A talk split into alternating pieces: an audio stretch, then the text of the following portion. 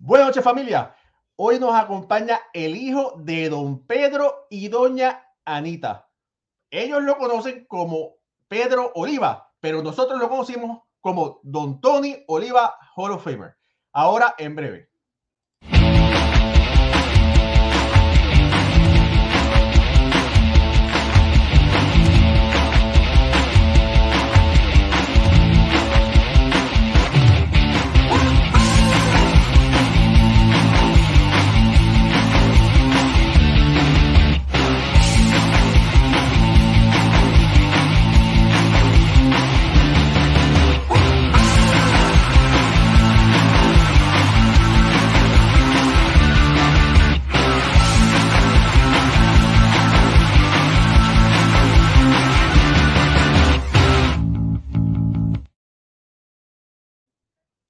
Muy buenas noches familia del béisbol, bienvenidos a otro programa más de béisbol entre amigos por aquí, por béisbol ahora. Mi nombre es Raúl Ramos y me acompaña Jorge Colón Delgado directamente desde Puerto Rico.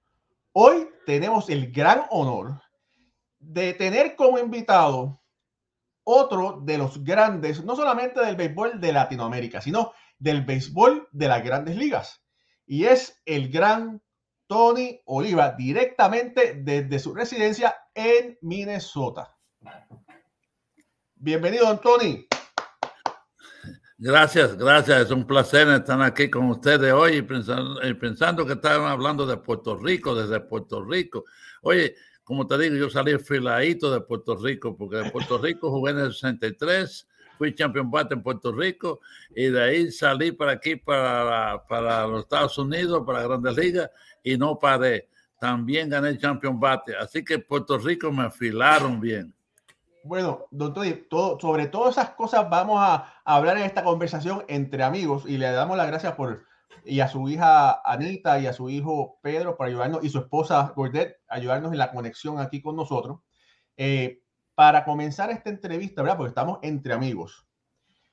Usted, usted nació en Cuba, eh, sus padres, don Pedro y doña Anita, eh, de un campo, un guajiro de Pinal de Río. Y todavía estoy guajiro, eh, todavía estoy soñando, oye, yo estoy en el sueño, soñando cómo salió de ahí de Corralito, un guajirito a poder jugar en grandes ligas aquí en Estados Unidos y triunfar aquí en Estados Unidos y llegar al Salón de la Fama. Yo todavía estoy soñando. Eso solamente se puede ser que Dios quería que yo hiciera eso. Esa es la única manera. Don Tony, leyendo. Y en el momento, y en el momento de Dios. En el momento de Dios. Don Tony, de acuerdo a lo que la investigación que estábamos haciendo, eh, usted, su padre tenía una finca de tabaco y su padre eh, sembraba tabaco allá en Pinal del Río y usted lo ayudaba. ¿Cómo fue que usted encontró el béisbol en su vida? Bueno, tú sabes, como te digo, no solo tabaco, yo sembraba, yo sé de todos uh, en el campo, ¿no? Como maíz y yuca y boniato y todas esas cosas, ¿no?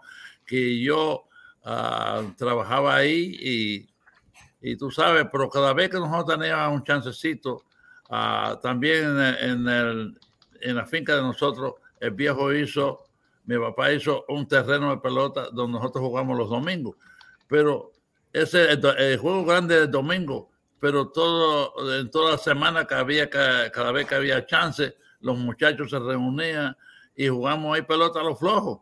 Y tú sabes, mis hermanitos y amigos de la escuela, eh, eso era lo que nosotros teníamos para pasar el tiempo. Y, y nosotros cada vez que teníamos chance, como te digo, íbamos para el terreno pelota y jugamos y jugamos. Y a veces era de noche, todavía estamos jugando. Y, y eso es lo que a mí me gustaba. A mí me gustaba mucho la pelota. y por eso yo creo que yo triunfé, porque cuando otros muchachos iban para otros lugares a hacer otras cosas, lo mío era la pelota. Y los domingos también era la pelota. Era escuela y pelota y trabajando en el campo. Don Tony, se, Joe Cambria lo encuentra, ¿verdad? Usted va a salir eh, en un momento dado fuera de Cuba, ¿verdad? Y, dicen que no había, que no tenía el pasaporte y usted toma otro pasaporte. ¿Cómo fue eso? Bueno, tú sabes que, que, esa leyenda siempre, siempre me hacen esa pregunta. Yo le, he hecho, le he dado las la preguntas correctas. Por años lo estoy diciendo.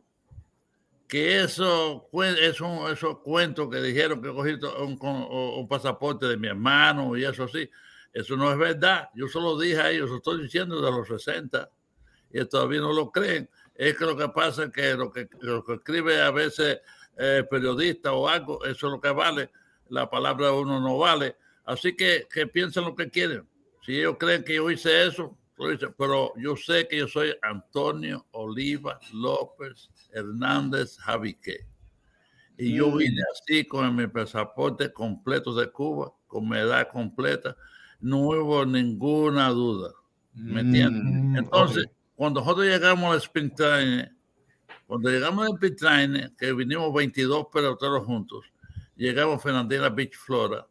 Ahí tuvimos tres días, después de tres días y tres juegos que he bateado 10 hits, no había cupo para mí, no había cupo para 10 peloteros. Entonces a mí me dieron el realiz. Y cuando me votaron, ya uno tiene que ir para su país. Tú sabes cómo es eso, cuando te votan, te, te mandan enseguida para el país tuyo pero qué tiempo no te podían mandar, ah, porque no había vuelo, no había cómo regresar para Cuba. Entonces me mandaron para Charlos. Entonces en Charlos me encontré con un amigo, con un muchacho cubano que me ayudó mucho, y el general manager de Charlos. Y entonces ahí me mandaron para Rookie League, para Charlos. Me firmaron a través de ahí, que batí 400. Ahí fue donde empezó el carnaval, eh, que, que, que entonces dijeron que que mi edad, tú sabes, como yo tenía 21 años ya, no sé si fue el problema de la edad para jugar en la liga o lo que fue, ahí fue cuando empezó la cosa que, que, que, me cambiaron el nombre. Pero yo nunca vine de Cuba, a, tú sabes, con un nombre equivocado. Yo siempre he venido con mi nombre, siempre. Gracias por esa aclaración, don Tony. Jorge. Sí, eh, empezando con el béisbol organizado, ese primer año, 410 de bateo. Sí, después que me votaron, tú sabes que soy, tú sabes que estamos hablando un poquito que Venezuela tú me votó a mí, ¿no? Y estoy ahora en Santa Fama. Entonces a, a, a, Ortiz, a mi padre, también en Venezuela lo dejó fuera también el Salón de la Fama. Tú sabes, es una cosa que es increíble, ¿no?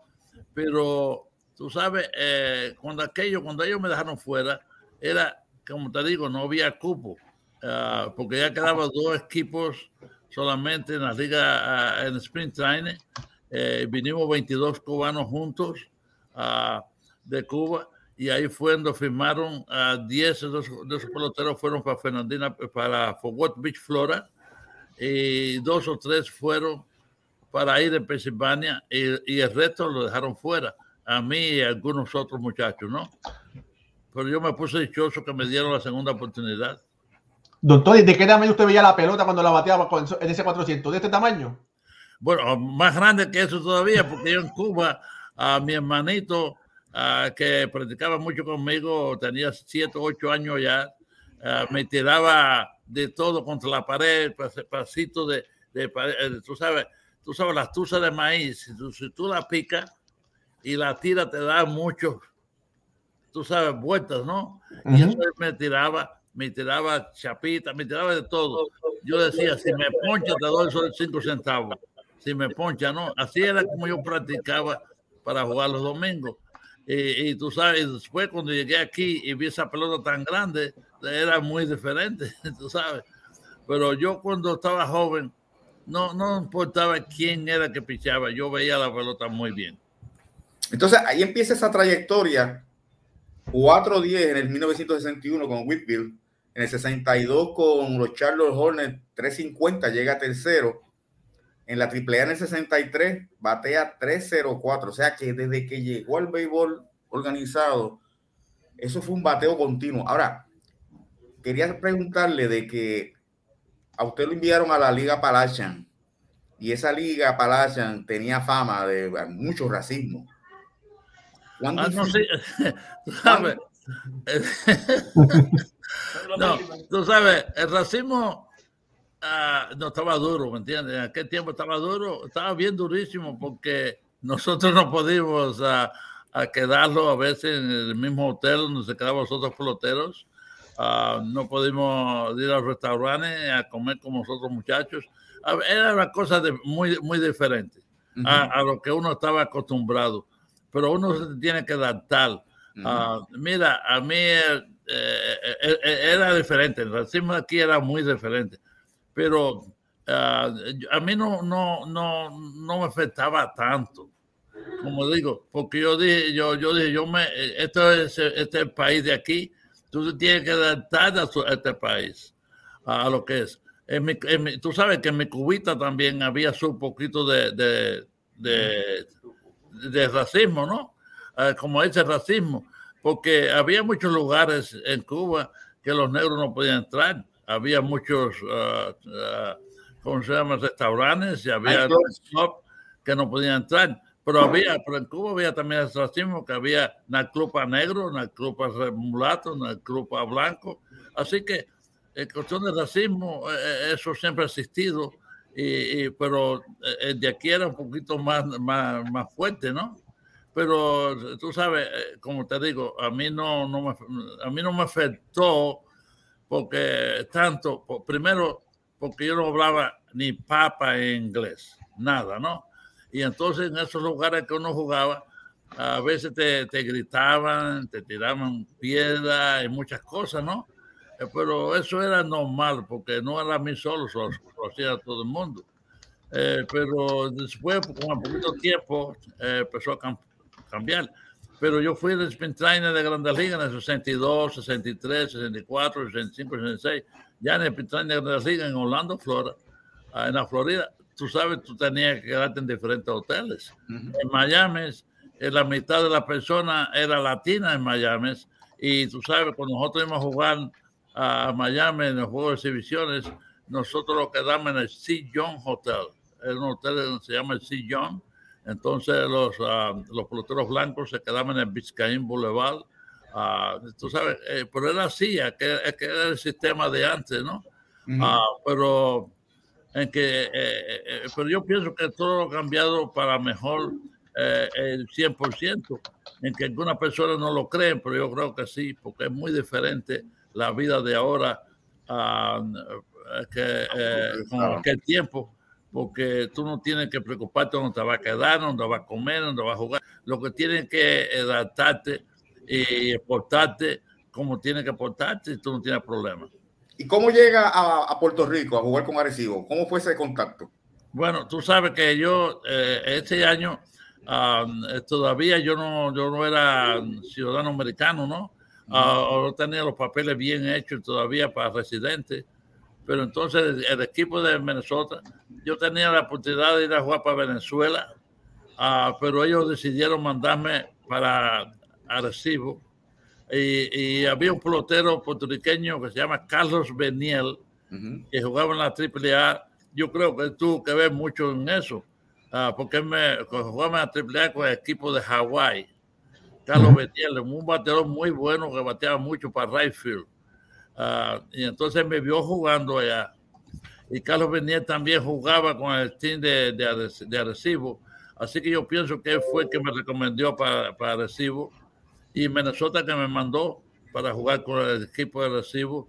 Y, tú sabes, eso fue lo mejor que me pasó a mí en, aquel, tiempo. Porque, fue un tremendo equipo, uh, tremenda persona y todo, todo muy bien ahí. El dirigente fue Tony Castaño. Tony Castaño, sí. Tony Castaño, ahí estaba Tony Castaño, Cookie Rojas, ah, estaba ahí también Mike Cuellas, Miguelito de la Hoz. No, nosotros teníamos un team cubano ahí, teníamos unos cuantos cubanos ahí, que eh, ya esa gente estaba jugando en Grandes Ligas. Yo era el único que era ruquecito. Ahí estaba Joe Buse también. Joe Buse, eh, eh, Steve Hamilton también estaba en un derecho que pertenecía a Filadelfia.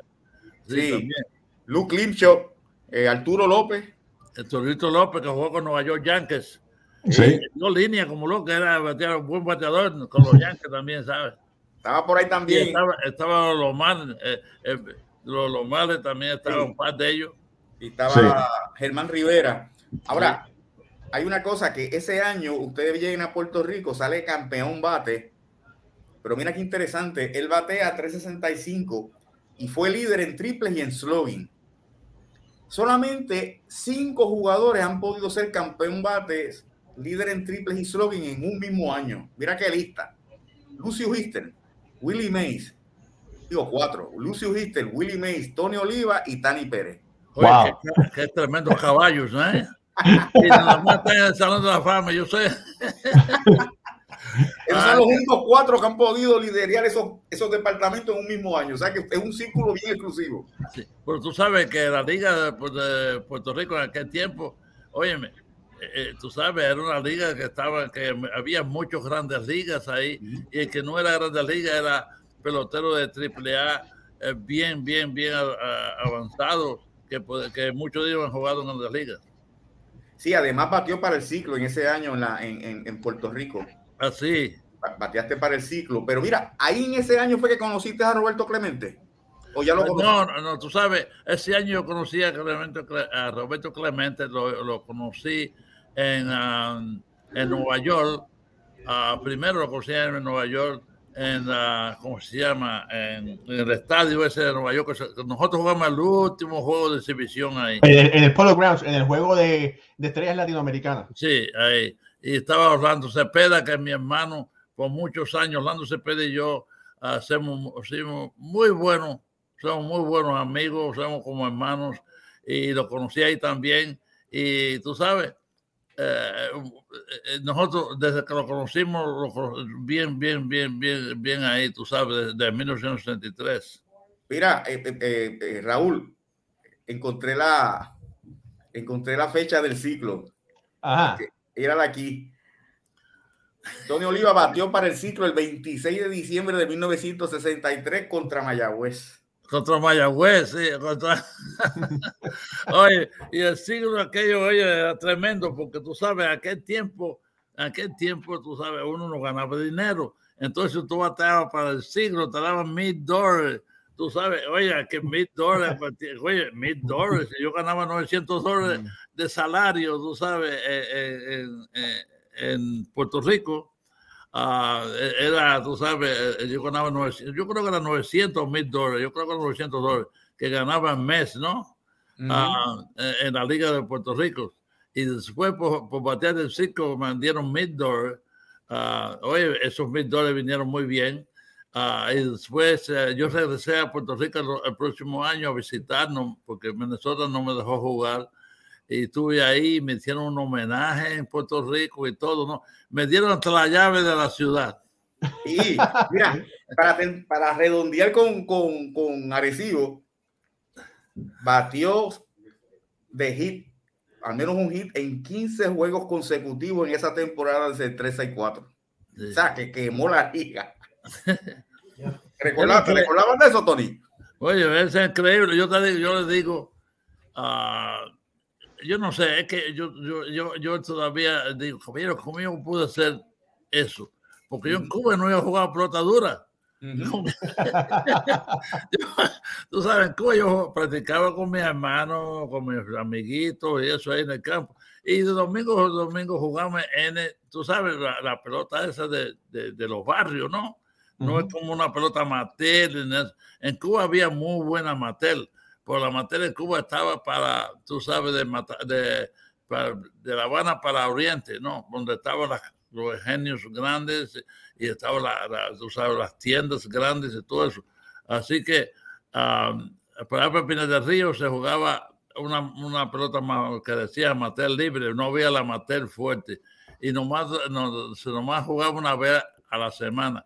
De, si tú jugabas la amateur fuerte de Cuba, tú jugabas dos y tres, cuatro juegos a la semana, ¿no? Uh, pero yo nunca jugué en esa liga, ¿no? Porque yo estaba para... Lo mío era campo nada más. sí, sí, tremenda, tremenda campaña en Puerto Rico y, y la, la, la, verdad que era, era, amigos que nos escuchan, nos están viendo, una máquina de batear, o sea, era, era un hombre que bateaba en todo, hasta el momento, en todos los lados que fue, fue un bateador excelente. Oiga, Tony, en ese tiempo, en ese tiempo ya el, el, comunismo llegó a Cuba y usted era, fue de ese grupo de peloteros cubanos que cuando terminaba la temporada, lamentablemente no podía regresar a su país. Tú sabes, yo firmé, yo firmé a Cuba, yo firmé en 1960. Ya todo todavía estaba bien. Entonces rompió la relación después y vine, vine en 61. Cuando yo vine en 61, ah, entonces, tú sabes, el fideo mío era muy malo, muy malo, ¿no?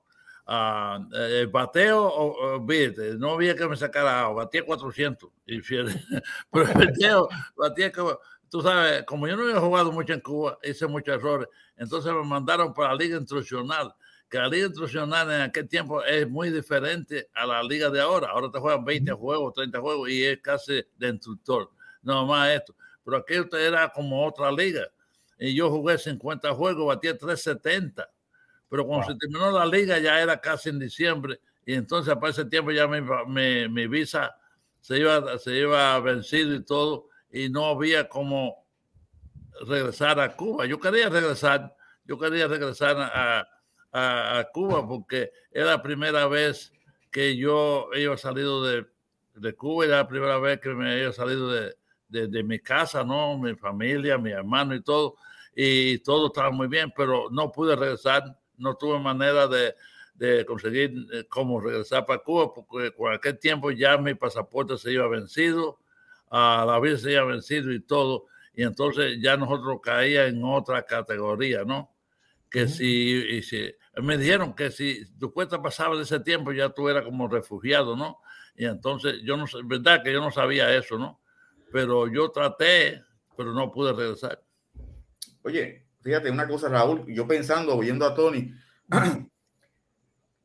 los peloteros cubanos, el latinoamericano, pues tiene ese problema de, ir a Estados Unidos, adaptarse al idioma, el racismo, etcétera. Pero el pelotero, cubano, el pelotero cubano tiene algo, un problema adicional, es que tiene que aprender todo eso, pero además deja muchas veces la familia que no saben si van a verla nuevamente, esa preocupación constante en la mente que tienen que producir en Estados Unidos, pero tienen una familia en Cuba que no saben si van a volver a verla.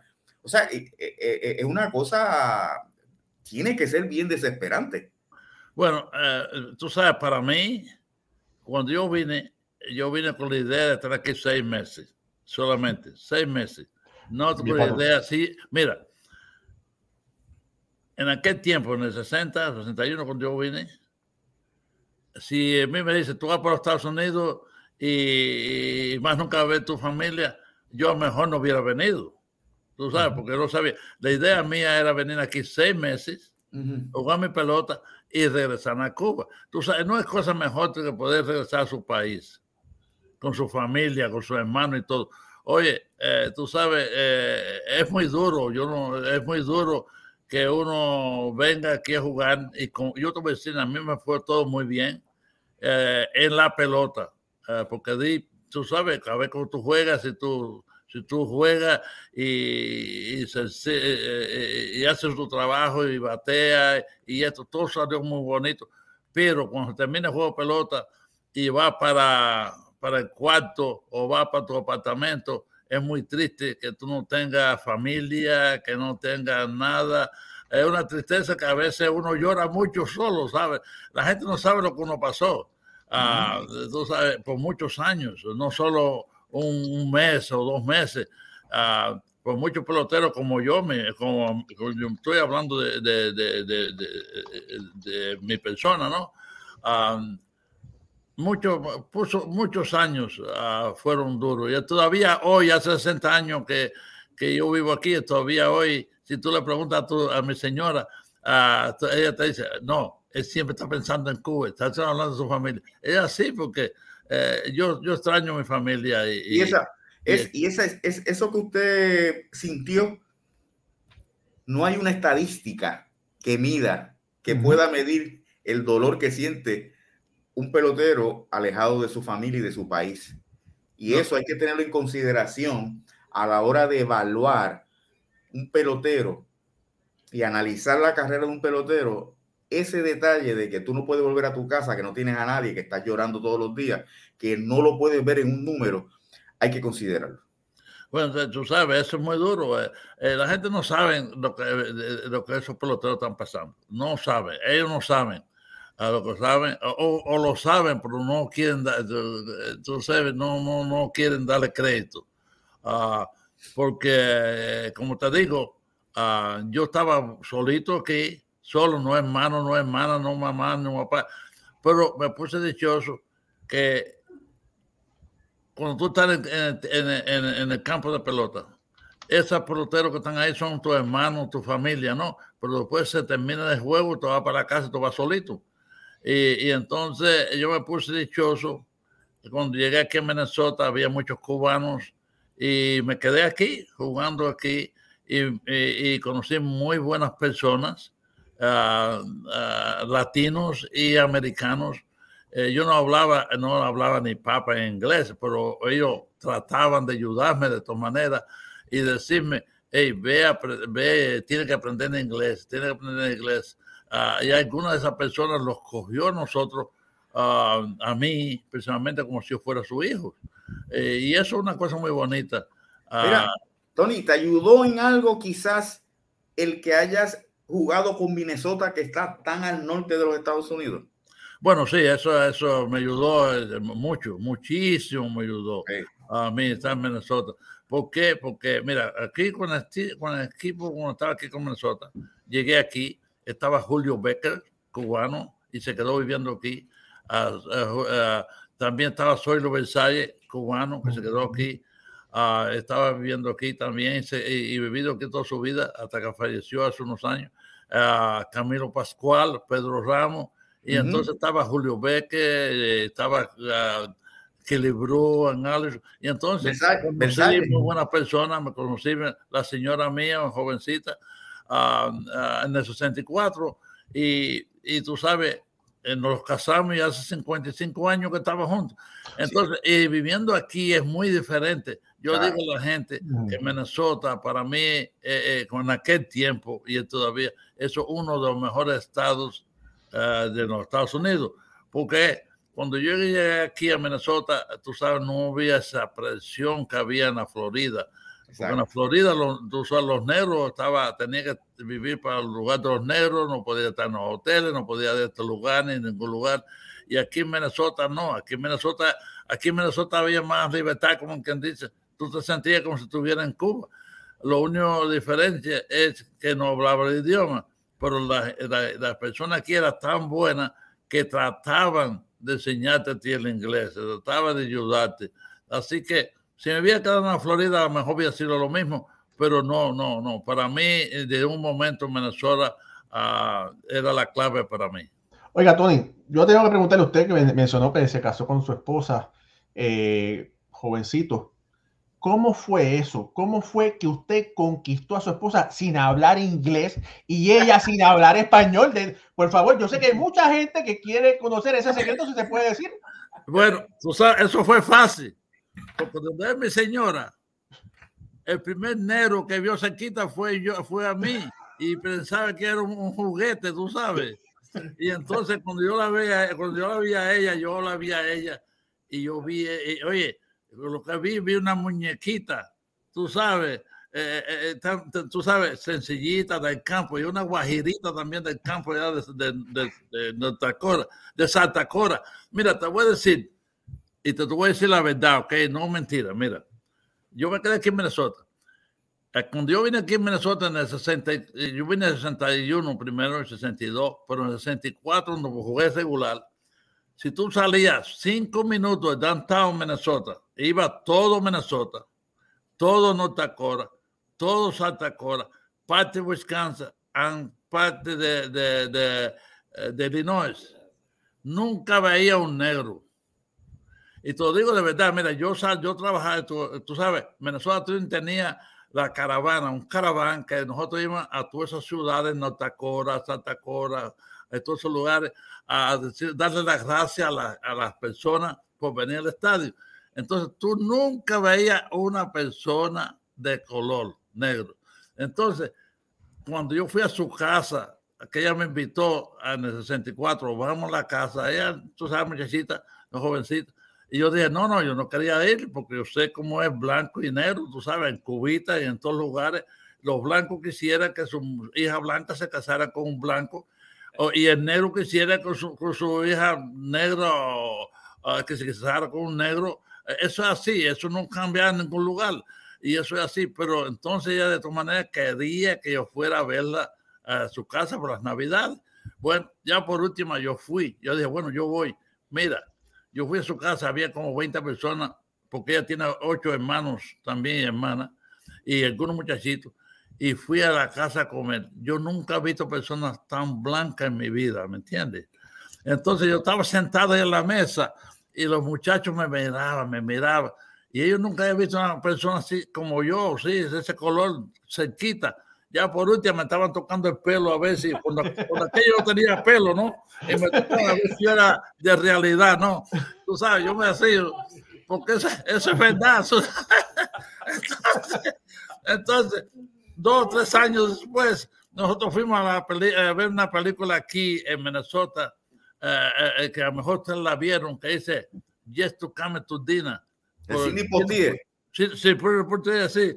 Sí. Tuviste la blanquita, la bonita que estaba, y Jenny, los padres, y eso como estaba arizado, que era negro y blanco.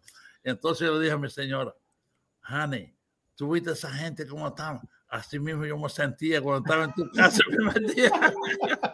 Oye, qué casual, oye, Tony, qué casualidad. Eh, con, tu, con, tu, con tu señora, ¿verdad? La relación y sale esa película. Sí, no, no, eso, eso, es increíble. Pero tú sabes, yo cuando ella, cuando ella, yo la conocí en el 64, eh, eh ella no hablaba nada, ni yo hablaba tampoco, no me era what, what, what, what, qué cosa. no, yo no sé cómo, tú sabes, pero mira, yo, nosotros creemos mucho en Dios. Dios quería que nosotros fuéramos pareja. Mira, 58 años, estamos juntos todavía. Hace 54 años estamos casados, cada 55, y estamos ahí. ya, ella, ella ahora habla español mejor que yo. Oiga, Tony, eh, hablando de los años 63-64, usted tuvo la oportunidad de, bueno, usted tuvo un compañero con el equipo de Minnesota, muy querido y admirado en Puerto Rico, eh, Víctor Big Power. Víctor Power Peyó. Y, y, decían, ella, ¿cómo es el cuento o el rumor? usted, si se recuerda de Víctor Peyó, él era muy cuentista y siempre estaba haciendo, ¿cómo es? Cuentos con su... primera base. Y va a estar, sí, seguro que sí. Pues decían que él, él decía, no sé si es verdad, que usted salió campeón bate porque él lo puso usted a paliar nieve. a lo mejor sí, porque tú sabes, estaba allá, él tenía una casa en Idana y entonces estaba en la casa de Dani y aquí, aquí, tú sabes, yo estaba nuevecito en el 64, ¿no? Y ella estaba aquí viviendo aquí en Dana. Uh, y yo estaba aquí también, entonces yo iba a la casa, tú sabes, de vez en cuando, cuando aquel tiempo yo peleaba mucha nieve también, porque eh, es un buen ejercicio y una cosa diferente, la nieve es muy bonita, ¿no? Y, y, tú sabes, eso puede ser posible, pero yo daba paro antes de pelear nieve, ¿no? Mira, solamente que nos diga eh, cómo era Víctor Peyó filiando en primera base. No, el mejor. Ese, es el mejor. No solo eso, no solo filiando. Era, era un maestro en la pelota. Él adivinaba las cosas antes que pasaran. Mira, tú sabes que a veces eh, cuando la pelota de antes, porque ahora se juega diferente, ahora no se toca, no se mueve el corredor ni nada pero antes tú sabes que se había que tocar la bola, si había hombre segundo y había que tocarlo para moverlo para tercera o, o, para moverlo para segunda, se tocaba. Pero visto, a veces, eh, tú sabes, le tocaba la bola, el hombre estaba en segunda y, eh, y cuando tocaba la bola, ya él sabía por dónde iba a tocar la bola. Y a veces él cogía la bola al otro lado. Tú sabes, en vez de coger la bola para, para que se tocaba para la derecha, la gente quería tocar la bola y eh, sacar la tercera base. Él a veces cogía la bola en la parte de tercera base y forzaba en tercera base. Eso era increíble, tú sabes, increíble. Él hacía la pelota lo que quería con la pelota, era muy inteligente. Entonces, cuando, cuando ganas esos dos títulos, estás en la cumbre encumbrándote en las grandes ligas, ganas esos dos títulos de bateo ya. ¿Cómo te sentiste? O sea, bueno, la yo sé. confianza, la confianza en ti. Bueno, la confianza en, en mí empezó antes de ganar esos títulos. Okay. Pues yo pensé, yo sabía que yo podía batear. Yo, yo, esos títulos yo los gané porque eh, eh, los gané, ¿no? Eh, dando línea, pero no, no fue sorpresa para mí porque yo no pensaba que yo, que yo personalmente iba a batear. Yo iba a batear, yo iba a batear mis 300, eso era lo mío, ¿no? Que yo iba a batear. Entonces, después suerte, uh, porque tú puedes dar la bola bien y salir de frente, ¿no? Uh, pues yo le daba bien la bola y, y salían en el hueco. Y yo, entonces, yo tenía otras cositas también, yo corría bastante bien. Yo bateaba algunas bolas que era como infligir, que la podía hacer hit. Uh, eh, y yo, uh, principalmente en, en, contra los bateadores, contra los pitchers derechos, si yo quería batear para el field, yo bateaba para el field. Si quería dar la bola, podía dar la bola. Así que yo podía hacer muchas cosas, porque cuando yo practicaba mi pelota, yo lo iba a practicar de la manera que iba a jugar la, eh, eh, el juego. Así que yo pensaba que yo este pitcher le, podía batear mucho mejor para right field que para left field. Eso que yo trataba de hacerlo. Entonces, uh, yo, yo me movía en el home play.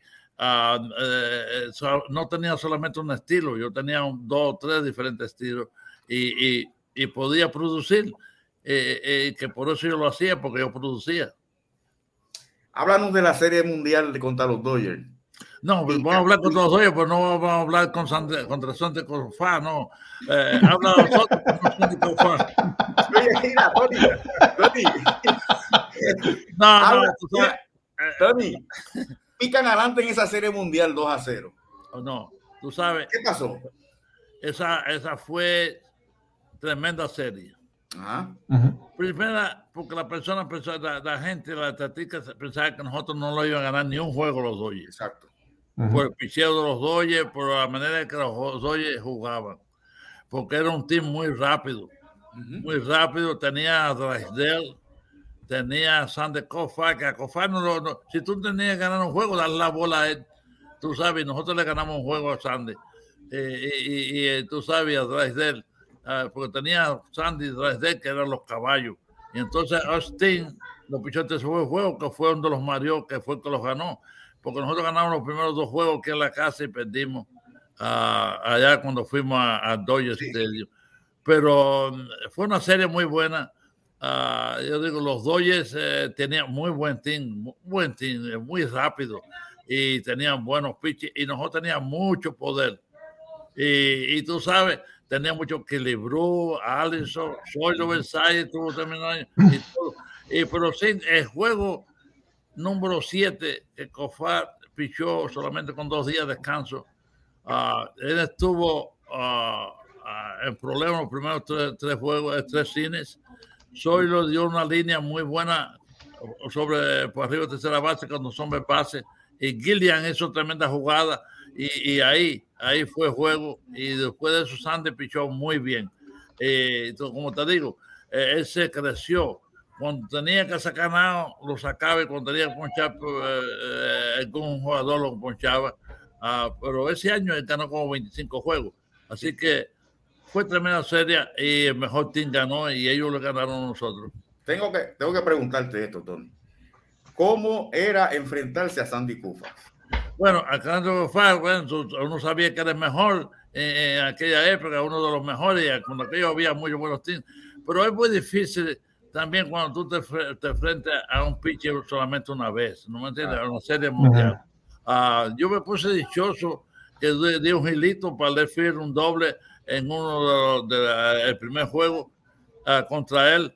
Pero tú sabes, eh, como te digo, tremendo pitcher, un pitcher zurdo que tiraba todo por la misma emoción, ah, por arriba el brazo, la curva, tremenda curva, tremenda recta y la bola se le, se le movía. Ese fue el, primer pitch que, que, que tuve problema, que yo hacía swing a la recta y no la, ni la tocaba. Él me tiró cinco rectas seguidas y ni la toqué. Eso fue increíble. Cuando yo regresé a la casa, fui al doctor a checarme la vista, porque eso no me iba a eso, no, eso no había pasado a mí, yo no tengo que chequearlo porque eso es increíble. Pero tenía cuánto, Tony, como 96, 97. Sí, pero es diferente. Mira, tira, para mí para, tiraba 96, 97, 98, pero con mira, con el revólver de hoy, con la pistola de hoy, a lo mejor era 100. Como tú sabes, es diferente porque la pistola de hoy es muy diferente. Eso es como decir, como decir Sander Kofar. Sander Kofar, si cuando tú tenías 45 años, estaba tirando, estaba tirando 95, así que cuando tenía 20, 25, 30 años, estaría tirando ciento y pico. Pero la gente eh, piensa que los peloteros aquel, aquel, aquellos tiempos no tiraban duro. Si tú viste a Terán Pizarro, yo sé, ¿te acuerdas? Terán Pizarro, él le llegaba tempranito la bola. Había muchos pitchers antes que tiraban duro, pero entonces no le dan crédito. Dicen, no, que lo más duro que tiraban antes era solamente a 91, 92. Eso es mentira. Tú sabes, lo que pasa es que no le dan crédito. lo que pasa es que el pitcher de antes el pitcher abridor bueno, después de sexto innings tiraban mejores todavía. Y ahora, ahora no lo dejan pichar, ahora el pitcher pichea cuatro o cinco innings y vamos por la casa. Oye, Tony, mencionaste ahorita Harmon Killerbrew, pero la pregunta que te tengo es que yo, yo estaba chequeando y aparentemente tuviste, el, el, tuviste la oportunidad de que tu papá te vio jugar, pero que en un juego dice que, dijiste en la entrevista que metiste un honrón y, y después Killerbrew metió un honrón y que pero tu papá aplaudió más el honrón de Killerbrew que el tuyo. ¿Cómo es eso? Porque parece que sorprendió, eh, como no me había visto jugar, eso fue en Orlando, Florida, en Spring Training. Entonces, ¿qué pasa? Uh, que yo batía un honrón, pero tremendo honrón, lo metía para allá para, para, para, tú sabes, para el estadio de fútbol que estaba cerquita ahí, pegadito al estadio de nosotros y el viejo se, se quedó pasmado, ¿sí? pero cuando que libro batió jonrón, estuve aplaudiendo y saltando, y para mí nada. Yo dije, bueno, eh, es que él, a lo mejor pensaba que yo iba a batear jonrón de todas maneras, ¿no? O que yo no podía batear jonrón. Pero tú sabes, tuve la oportunidad de verme jugar en Sprint Training. Es la única vez que me vio a mí jugar. No pude. Tú sabes, es una cosa que que la familia mía, los mis hermanos, eh, mi papá eso nunca me vieron a mí jugar aquí en la, pelota de, de, Grandes Ligas. Ah, tú sabes, el sueño mío era, yo nunca pensaba venir a jugar pelota en Estados Unidos, porque ya yo tenía 21 años. Ah, tú sabes, casi todos los peloteros lo firmaban de La Habana o Matanza, del pueblo, ¿no? De los campos, sí, donde yo me crié, eso era, eso era una cosa increíble. Ah, entonces eh, yo decía, bueno, yo era buen pelotero en los campos y yo dije, bueno, si a lo mejor algún día esta gente me da un chancecito para ir a jugar a La Habana con uno de los equipos en La Habana, sería perfecto, ¿no? Pero nunca tuve chance tampoco jugar en, en, Cubita.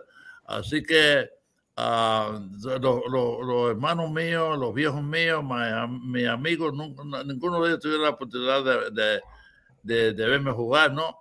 A lo mejor me, a lo mejor me hubiera ido bien allá si hubiera jugado, tú sabes, pero no tuve la oportunidad. Eh, Tony, finalmente usted recibió esa llamada que llevaba muchos años esperándola. Finalmente eh, lo reconocen como lo que usted es, un inmortal del béisbol. Cuando recibió esa llamada, ¿qué, qué pasó por su mente? Óyeme, tú sabes, todavía yo no lo creo. Eh, yo, yo pensaba que eso suceder, ¿no? Ah, mira, se fue. No, no, no, estamos, estamos aquí, estamos aquí. Mira, está bien, está bien. Yo pensaba, yo no sé, yo, yo tenía entre mí, yo pensaba que iba a llegar a, que, que me iban a llamar, que me iban a nombrar eh, eh, eh, para el Salón de la Fama, ¿no? Entonces, pero el tiempo estaba pasando este, dijeron de 4 a 4.45 y ya era las 4.40 y nada, ¿no? Yo no, yo verdaderamente, yo no estaba mirando el reloj, pero muchos de mis, amigos, mi señora y todos que estaban aquí estaban conscientes de eso, ¿no? Entonces, cuando llegó esa llamada y la muchacha Clark me dijo, eh, cuando ella eh, dijo, tú sabes que soy yo, ese, you know, Miss Clark me preguntó, ¿tú sabes quién soy yo? Dije, sí, ¿Cómo no? Yo sé que yo te he conocido otra vez, estoy esperando esa llamada hace mucho tiempo. oye, tú sabes, te llamó, te llamó Clark. Eh, todo el mundo estaba aquí, no sabía si llorar o reírse o todo. Y mi señora, tú sabes, me abrazó, me dio un beso en la cabeza. Oye, tú sabes, es una cosa increíble porque, óyeme, eso era las 12 de la noche, como quien dice, el último autobús. Si no viene ese autobús, olvídate, porque tú sabes que ya que, que la era nosotros, de, de Golden era, eso es criminal que, que uno tiene que esperar cinco años. Eh, eh, deberían cambiarlo para un año a la vez, porque hoy ya uno tiene 80 años, todo el mundo está en, eh, en, en, la Golden Era, no, no hay muchos. Y ya todo el mundo, ya toda esa gente tiene 80 años. Ahí está Luis Tian por ahí también esperando. Luis Tian. Luis Tian, Tian tiene 81 por ahí ya. y Luis Tian, ese otro, otro, yo pienso que hace rato que debería estar ahí yo, yo, yo entiendo, ¿no? Que a mí eh, dice que no jugué mucho tiempo. Yo jugué lo suficiente, pero lo que no jugué mucho la carrera no fue muy larga y eso. Pero como Luis Tiant. Luis Tiant, jugó con casi 20 años y Luis Tiant tuvo muy buenos años. Para, para, para, mí, Luis Tian, para mí, Luis Tian en los 60 y en los 70 era como Pedro Martínez en los 90 y en los 2000 porque tú, sabes que no se presentó a Luis Tian, no sabe quién era Luis Tian. Oye, Luis Tian ganó 20 juegos y jugó con el clima que no hacían carrera. Y él, tú sabes, cuando no hacían carrera, a él no le hacían carrera también, porque pichó 9-9-0 en una temporada. O sea que, mira, Tony, el que, el, que, el que te hizo la llamada fue James Forbes Clark. Ajá. Ah, la, esa es la, la, la presidenta de. El presidente. Oye, debería darle un, debería darle un abrazo. Pero yo la conocí a ella otras veces, ¿no? Pero tú sabes, yo sé que, que ella estuvo, que ha estado muchos años uh, esperando que, que, que, me metiera en el Salón de la Fama, pero eso no ha sucedido. Pero yo sé que, tú sabes, es que la cosa es uno, uno no entiende a veces, porque cuando yo estaba en la, con las votaciones de los, de los, de los que escriben, los escritores, eh, yo estuve como 14 años, de 15 años que estuve ahí en los escritores, 14 años yo quedé por arriba de algunos de esos peloteros, ¿no? Que después fueron para el Salón de la Fama uh, como veteranos, ¿no? Y a mí me tenían tirado ahí para atrás, ¿no? Pero Dios sabe por qué hace las cosas. A lo mejor eso fue lo mejor que me pasó a mí. Don Tony, bueno, hoy es 31 de enero, hoy se conmemora el, cumpleaños de Jackie Robinson. después de decir eso, usted va a entrar, ¿verdad? Usted físicamente y, espiritualmente va a entrar junto a la memoria del gran Mini Viñoso. ¿Qué significa eso para usted? Bueno, para mí, Divino Miñoso, y para, no solo para mí, yo pienso que para muchos de los latinos, ¿no? Mini Miñoso es como Jackie Robinson. No solo porque fue primero de los negros que jugó en Grandes Ligas, porque fue primero, pero también fue el primero, también uno que puso muchos números, puso el nombre de los latinos bien altos y es un tipo que terminó su carrera con 2.99 y hizo juego de la estrella. ¿Cuántas veces hizo muchos años juego de la estrella? Tú no haces juego de la estrella si tú no eres bueno. Y precisamente en aquel tiempo. En aquel tiempo que no era por la gente. Mira, cuando él jugó en los 50 y, eh, y muy poquito en los 60, porque ya estaba viejo. Pero en los 50 era duro para jugar para los blancos y para los negros era más difícil. Y, te, y, y óyeme, y todas las cosas que uno tuvo que pasar, es que tuvo que pasar, porque yo lo pasé un poquito, tú sabes. Y la gente que no sabe lo que pasó a la gente que debería ver la película, la película esa 42 de Jackie Robinson, para que se dé un poquito de cuenta cómo estaba la cosa el carnaval antes.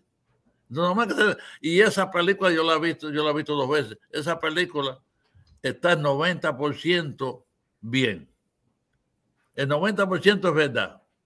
¿Qué, tiene, ¿qué 10% tiene por esa, ¿eh? ¿Y cuál es el 10% erróneo? Bueno, no hay ninguna, ninguna, ninguna cosa es 100%. Ok. No, no, no hay ninguna cosa por 100%. Y, y, y, y, la suerte de nosotros, tú sabes cuál es la suerte de nosotros, que había muchos blancos en la liga y en los equipos que lo apoyaban a nosotros. Que, lo, que, que, que tú sabes que lo ayudaba a nosotros a sobresalir algunas cosas, muchas cosas. Que si no hubiera sido por eso, no hubiera podido haber asistido porque había muchos lugares que uno no podía comer y ellos iban, se salían eh, y te traían comida, o te hacían eso, te ayudaban, o te daban buenos consejos. Don Tony, una, una, ¿eh? una, una, varias palabras de, sobre Roscaro.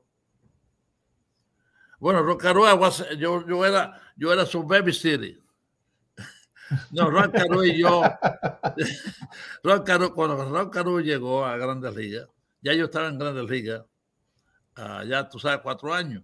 Y entonces yo fui, a Caru y yo fuimos rume 12 años, 12 años. Entonces yo le digo a la gente, porque es tremendo rume, ¿no? Tremenda persona. Entonces yo le digo a la gente, yo eres baby city del Rock Caru. Tú sabes, porque también, tú sabes, eh, eh, eh, nosotros íbamos, jugamos pelota juntos, vamos, desayunamos juntos, después del juego vamos a comer juntos, regresamos juntos, en la, tú sabes, siempre estamos en el cuarto y eso, estamos juntos, estamos bien, bueno, tú sabes, pues tú estás 12 años, 11 o 12 años con un mismo uh, roommate, eso es increíble. Aquel tiempo se usaba eso, ¿no? Y entonces llegó un momento que las señoras de nosotros decían, ustedes están más tiempo juntos que nosotros, ¿no? Pero es verdad, Roy y yo lo llevamos muy bien. Uh, Roy Carlos, muy inteligente, jugando su pelota, él sabía personalmente quién era él, qué clase de pelotero era él. Por eso Carlos podía triunfar y triunfó de la manera que triunfó. Él mejoró mucho.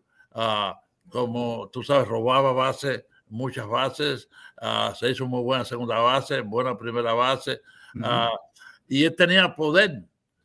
Un año batió 14 jonrones, pero él sabía que el juego de él no era batear 10 o 15 o 20 jonrones.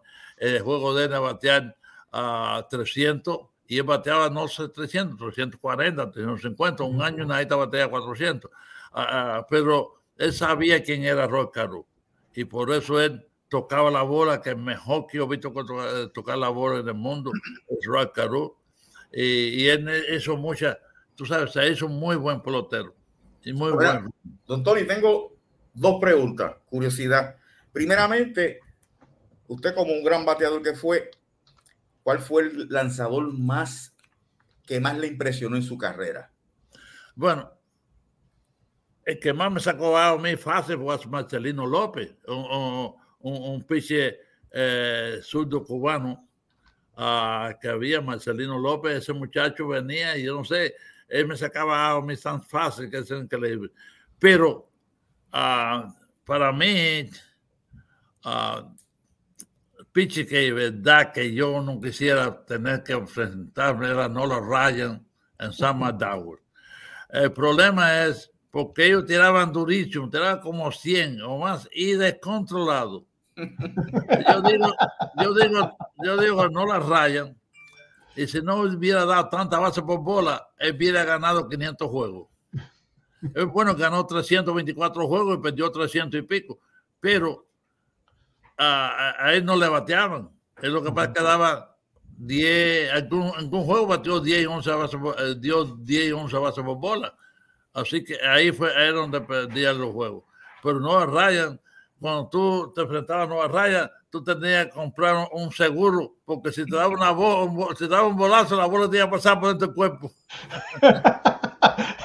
Doctor, ahora mismo hay, hay, gente conectada de diferentes países de Venezuela, de Nicaragua, de Puerto Rico, hay gente de Cuba, hay gente de Colombia, hay muchas personas conectadas enviándole saludos. Eh, quería, quería preguntarle, son tantas preguntas, ¿verdad? Que no quisiera hacerle usted ahora va, cuando sea exaltado a Cooperstown, va a ser exaltado también junto a David Ortiz, que fue también de Minnesota. Sí, también. Y también, tú sabes, como te digo, tenemos ah, algo en, común, uh, David y yo, que los dos lo dieron a Realí. A mí en el trainer y David Ortiz, de Minnesota también dio el release, pero ya él estaba en Grandes Ligas hacía seis años. Y el último, yo no sé, estaba un muchacho jovencito y iba a tener tremendo año ese año pero eso fue por cuestión de salario, no, no porque yo pensaba que no podía jugar. Ah, pero eh, me extrañó cuando dieron el realí que, que algún equipo no lo cogió él enseguida, porque ese año ya ella bateado 20 horrones y, tenía 77 carreras, y bateó 270 y pico. Era, era un grande liga y jovencito, y el salario no era mucho, pero ellos pensaban que se va a arbitration, a lo mejor le iba a costar mucho dinero.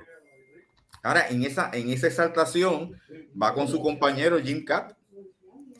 Ah, sí, otra también Jim Cat. Jim Cat, como te digo, él me ayudó mucho a mí, eh, que somos de la misma edad, pero ya él estaba en Grandes Ligas hacía tres o cuatro años y muchas veces cuando nosotros estamos en la gira, Jim Cat me llevaba a mí a almorzar o a comer después del juego eh, ya el inglés mío yo, yo sabía un poquito, nomás, ya sabía un poquito, pero me invitaba, precisamente cuando estábamos en California, me invitaba, Tony, vamos a ir a comer eh, eh, comida mexicana, porque él sabe todos los lugares buenos que hacen buena comida, él lo sabe.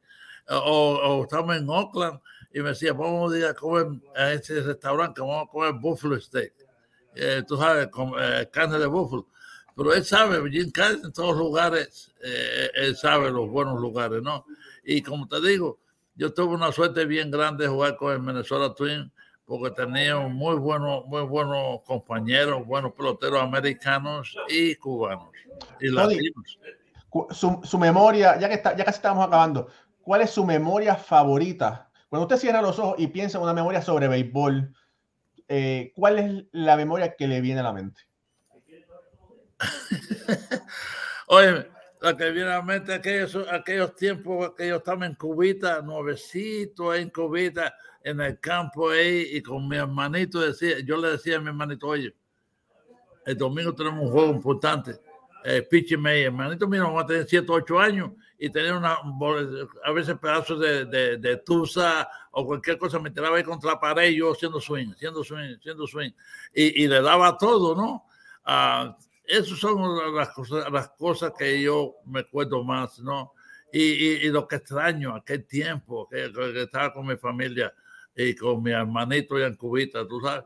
Porque aquí, aquí tú sabes, las cosas tan rápidas que uno tiene mucho tiempo de soñar. Sí. Señoras y señores, Don Tony Oliva, Hall of Famer de la clase del 2022. Don Tony, Don Antonio, de verdad ha sido un placer, un gran honor tenerlo aquí con nosotros. Usted es el cuarto Hall of Famer que nos acompaña y, de verdad que he disfrutado mucho esta entrevista. Gracias, un gracias. Un, saludo y unas palabras a todo, a todo ese público de Latinoamérica que lo está escuchando. Bueno, para mí, tú sabes, darme esta, esta oportunidad, hoy es un sueño para mí porque a lo mejor tú no piensas. Yo estuve, yo manejé también en Colombia, en muchos buenos amigos, México, Panamá, estuve estado en Panamá, Santo Domingo, en Santo Domingo también, ahí yo hice, miren, en Santo Domingo yo anoté con un gira left field en 1900, el campeonato 63-64, un gira left field, Will Style estaba en left field, anoté el noveno para dejar el team en, de, la estrella en, en el campo y fuimos campeones. Puerto Rico, México, todos esos lugares, y, y todo eso, tengo muy buenos recuerdos y todo el mundo se, me, se portaron muy bien conmigo y, y, tú sabes, los quiero a todos con el arma. Muchos saludos y deseo todo, todo, todo lo mejor para todos. Igual por usted, igual para usted. Bueno, mis amigos, otra gran entrevista de parte del nuevo inmortal del béisbol, Tony Oliva, de nuestro editor Raúl Ramos y de este servidor Jorge Colón Delgado. Gracias, gracias, gracias por acompañarnos. Será hasta próximo lunes cuando tendremos otra edición más de béisbol entre amigos. Hasta entonces, que Dios los bendiga.